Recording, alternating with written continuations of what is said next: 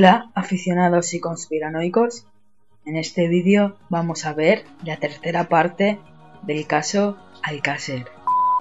Las tres niñas fueron inmortalizadas en piedra, en un monumento que se encuentra en la localidad de Alcácer, pero para entonces Antonio Anglés ya estaba muy lejos de allí. Para él, los años no han pasado y la pregunta continúa siendo la misma. ¿Está vivo o muerto?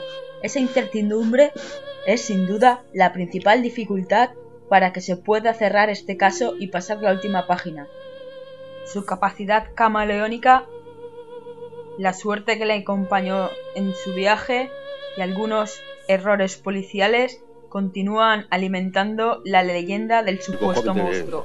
Aparente de unos 24 o 26 años, me ha pedido, o sea, me ha pedido habitación, le he dicho correctamente que sí que había, pero carecía de documentación me ha dicho que si el permiso de conducir me valía y yo le he dicho categóricamente que no. Y entonces ha bajado corriendo la escalera, muy nervioso, muy nervioso.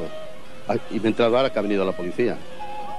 En la peluquería de Valencia, Antonio Anglés le pide a una de las peluqueras, mientras coquetea con ella y otra chica, que le quite el rubio.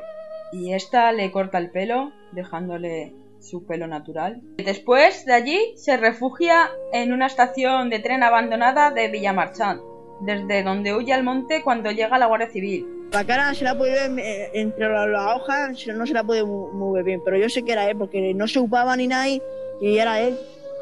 Porque yo sé que era él. Ya se ha caído la pistola y todo, que la ha visto mi hermano. Principios de febrero. Se esconde en un chalet desocupado de Benaguasil, donde permanece unos cuatro días. Aquí ha habido varias pistas de él ya el bar, que si coche hubo comida, que si han encontrado el mono. 10 de febrero. Secuestra a punta de cuchillo a un agricultor en su coche. Le obliga a llevarlo a Minglanilla, en Cuenca. Allí roba la furgoneta al dueño de un restaurante. El vehículo se encuentra el día 14 a 7 kilómetros. Del 15 de febrero al 15 de marzo todos son conjeturas. Se hacen batidas en su búsqueda. En los alrededores de Graja de Iniesta, Cuenca, muy cerca de Minglanilla, la Guardia Civil realiza un despliegue espectacular, con motos y perros. La caza no da sus frutos. Se sospecha que ha podido desplazarse ya a Madrid. A finales de febrero, un ganadero extremeño reconoce a Inglés en una carretera cercana a Elbás, una localidad portuguesa a 10 minutos de Badajoz. Principios de marzo. Es acogido en Cascais, un pueblo costero a 30 kilómetros de Lisboa, por un pescador adicto a la heroína, inglés que lleva consigo dos millones de pesetas que le entregó a su madre. Neusa le ofrece dinero a cambio de comida y cama y le compra el pasaporte y su carné marítimo. Antonio, yo trabajaba, soy pescador. Antonio, él trabajaba de pescador y él dormía debajo de una barca suya que estaba arreglando. Todos los días, cuando él volvía de la playa, él estaba debajo de la barca. Un día él estaba arrojando la barca y se sorprendió y le preguntó si le importaba que durmiera allí. Él le dijo que no, porque pensaba que estaba de vacaciones. Pues incluso le ayudó a limpiar y raspar la barca. Él también vive solo, así que le comentó si quería dormir en su casa un par de días porque él le dijo que solo estaría dos o tres días y que después se iría. Ese día cenaron y él se encabezonó en pagarlo todo y quedó en dormir en su casa. Se quedó tres o cuatro noches y le dijo que no quería que trabajara, que él tenía mucho dinero. Le dijo que se iba a ir para México y que le acompañara, pero él le dijo que no, que tenía una hija. Estuvo dos meses en su casa. Yo soy toxodependiente. Él es toxicómano y Anglés le pagaba todo, la comida, las drogas y hasta las señoritas de compañía. Nunca tuvimos problemas. Una altura fuimos para Algarve. Nunca tuvieron problemas. Hubo una época en que iban al Algarve y fue cuando leyó en el periódico ABC que lo estaban buscando. Él le dijo, Rubén, ¿y te buscan? ¿Tú has robado un banco o has matado a alguien? Y él le dijo que no, que a quien buscaban era un hermano suyo, que era de la ETA o algo así. passar para o México. Eu fiquei por ali, por aquela. Un día fuimos o Algarve, ficámos por. Anglés quería que fuera con él hasta Brasil y de Brasil hasta México, pero él un día, estando en el Garden, desconfió de Anglés. Tinha-lhe roubado 100 dólares. Peguei em 100 dólares, fugi para cá. Ele me encontrou cá, Robó 100 dólares y volvió a su casa. Él lo encontró y le pidió que se quedara con él. Él le hacía mucha falta. Él aceptó. De manera que fueron al puerto y él quería volver porque echaba mucho de menos a su hija, que entonces cumplía años por esa época. Eh, a los tres días de estar allí se dio cuenta de que Anglés había hecho algo, o había matado a alguien o había atracado un banco. Así que se fue. Y a los tres días de estar en casa, la policía judicial portuguesa fue a buscarlo y lo llevó donde estaba la policía española. Lo trataron bien. me acompanhou lá, já estava lá a Polícia Espanhola também. Me trataram bem. E incluso le pagaron. Todo fue bien. Ellas lo que querían era capturarlo. De manera que los llevó a todos los sitios donde yo he estado con él, como al Garden. Pero no lo volvieron a ver nunca más. E nunca mais o vimos. Le preguntaron mucho si le gustaban las mujeres, si se cambiaba de ropa, si se cambiaba el peinado y de barba. Él dijo que sí. Incluso reconoció los tatuajes que llevaba el mismo Antonio Anglés. Le enseñaron muchas fotos. do outro lado era uma tatuagem e estava muito, muito marcado. Dice que estaba muy marcado por granos y cuidaba mucho su imagen. La policía lisboana casi lo detiene, pero al final, con la suerte que él tiene, Anglés ya había huido al puerto, donde se embarca como polizón en el City Claymont el 18 de marzo. 49 días después de iniciar Anglés la fuga, el mercante zarpa con destino a Liverpool. El 23 de marzo es descubierto en el barco, lo encierran en un camarote. Ese mismo día escapa en un bote salvavidas en algún punto del Golfo de Vizcaya. Es rescatado y devuelto al buque. El 24 de marzo, el City of Plymouth entra en el puerto de Dublín. Cuando desembarca la tripulación y van a buscar a Anglés, no hay rastro de él. El City of Plymouth llegó al puerto de Dublín el 24 de marzo de 1993, 10 minutos antes de las 11 de la noche. Supuestamente en él viajaba Anglés, pero cuando las autoridades portuarias irlandesas subieron al bordo para llevarse el polizón, no había rastro de él. Lo encerramos en un camarote con las ventanas y la puerta atrancadas. Alguien tuvo que dejarlo salir, reveló hace dos años Kenneth Stevens, el capitán del buque ya jubilado. Ese alguien puede tener la respuesta a los grandes interrogantes que aún se plantean sobre Antonio Inglés. Y una jueza ha solicitado ahora, 27 años después del crimen, una comisión rogatoria internacional para tomar declaración al capitán del City of Plymouth.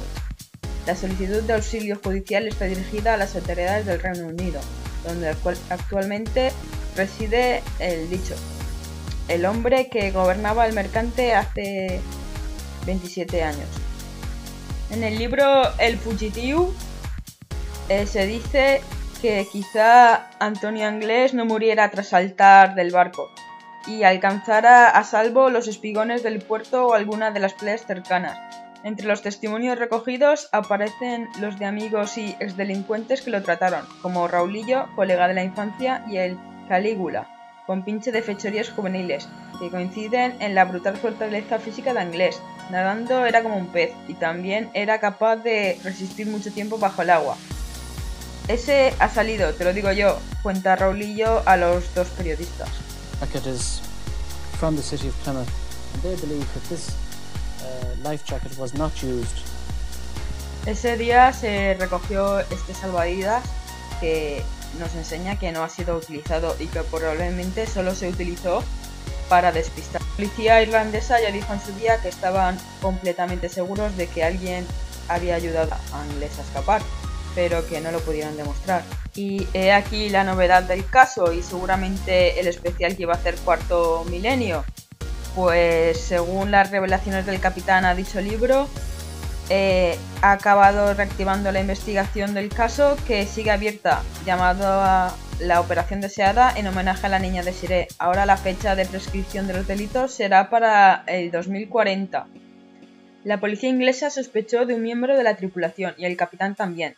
Es la misma persona que aparece entre los diez nombres que los periodistas muestran al capitán, pero Stevens no suelta prenda. No puede acusar a nadie sin pruebas, se disculpa. Lo más increíble, apunta Martí, es que nosotros fuimos los primeros en enseñar al capitán las fotos de inglés, que aparecen en los carteles que se distribuyeron por toda España. La policía nunca le enseñó esas fotos. El marinero sostiene que alguien de su tripulación tuvo que ayudarle a escapar del camarote donde estaba confinado. Así lo cuenta el 23 de marzo a las 2.45 de la madrugada. Uno de los miembros de la tripulación localiza el polizón en la cabina de dirección cerca de la sala de máquinas y lo trae hasta mí. No hablaba mucho, pensábamos que era portugués porque tenía pasaporte portugués. Lo encerramos con llave en un camarote vacío y con vigilancia cerca. Pocas horas después, aún de noche, se las arregla para salir del camarote y escapar del barco en un bote salvavidas. Una barca hinchable que deja caer al mar desde una altura de 7 metros. Te aseguro que meterse en un bote tan pequeño en medio del Golfo de Vizcaya es una locura muy arriesgada. Emitimos un mensaje de radio a todos los barcos en la zona. Los franceses eh, mandaron un avión. Lo encontraron en la barca. Lo rescataron del mar y lo subieron de nuevo al bordo. Entonces volvimos a meterlo en el mismo camarote. Cerramos las ventanas y atrancamos la puerta por fuera para que no pudiera abrirlas. Era materialmente imposible que él pudiese abrir la puerta desde dentro. Cuando llegamos al puerto de Dublín, las autoridades no tardaron en subir a bordo para llevarse el polizón. De repente me viene el oficial jefe y me dice que se ha ido, pero que la tabla de madera con la que atrancamos la puerta sigue en su sitio. Yo le digo que eso es imposible. No pudo escapar de ese camarote sin ayuda. Alguien tuvo que dejarle salir y recolocar la madera. Así lo contó aquel marzo de 1993. Eh, bueno, se supone que si lo vuelven a interrogar por orden judicial, pues a lo mejor nos cuenta algo nuevo. Finalmente, en su día, eh, la policía irlandesa, eh, después de investigar a cientos de turistas españoles y rastrear cientos de llamadas telefónicas, descubrió que Antonio Inglés probablemente había estado en Irlanda solo un par de horas, que después de que la policía se marchara al barco, él volvió a entrar en el barco y seguramente zarpó desde allí hasta Liverpool y que ahora se encuentre en cualquier parte del mundo. Ellos siempre han dicho que no creen que esté muerto. De hecho, un hombre lo vio merodeando por allí cuando la policía lo estaba buscando dentro del barco. Y es un testigo bastante fiable para ellos. Aunque su búsqueda no cesó, desde ese momento el rastro de Antonio Inglés se perdió en el mar. Un solvente empresario valenciano, cuya identidad no trascendió para evitar consideraciones publicitarias, ofreció a finales de abril del 93 5 millones de pesetas a la persona que facilitase una pista fiable para la localización de Antonio Inglés. Esta recompensa se uniría a la ya ofrecida por el gobierno. En marzo del 96, dos guardias civiles se desplazaron a Uruguay. Tampoco lograron dar con él. En la actualidad, Antonio Inglés aparece en la web Interpol como una de las personas más buscadas del mundo. Bueno, y hasta aquí el vídeo de hoy. En el próximo vídeo eh, hablaremos sobre la teoría conspiranoica. Pero para subir el próximo vídeo sí que os voy a pedir 10 likes. Vía judicial, pues a lo mejor... Vale, dice algo.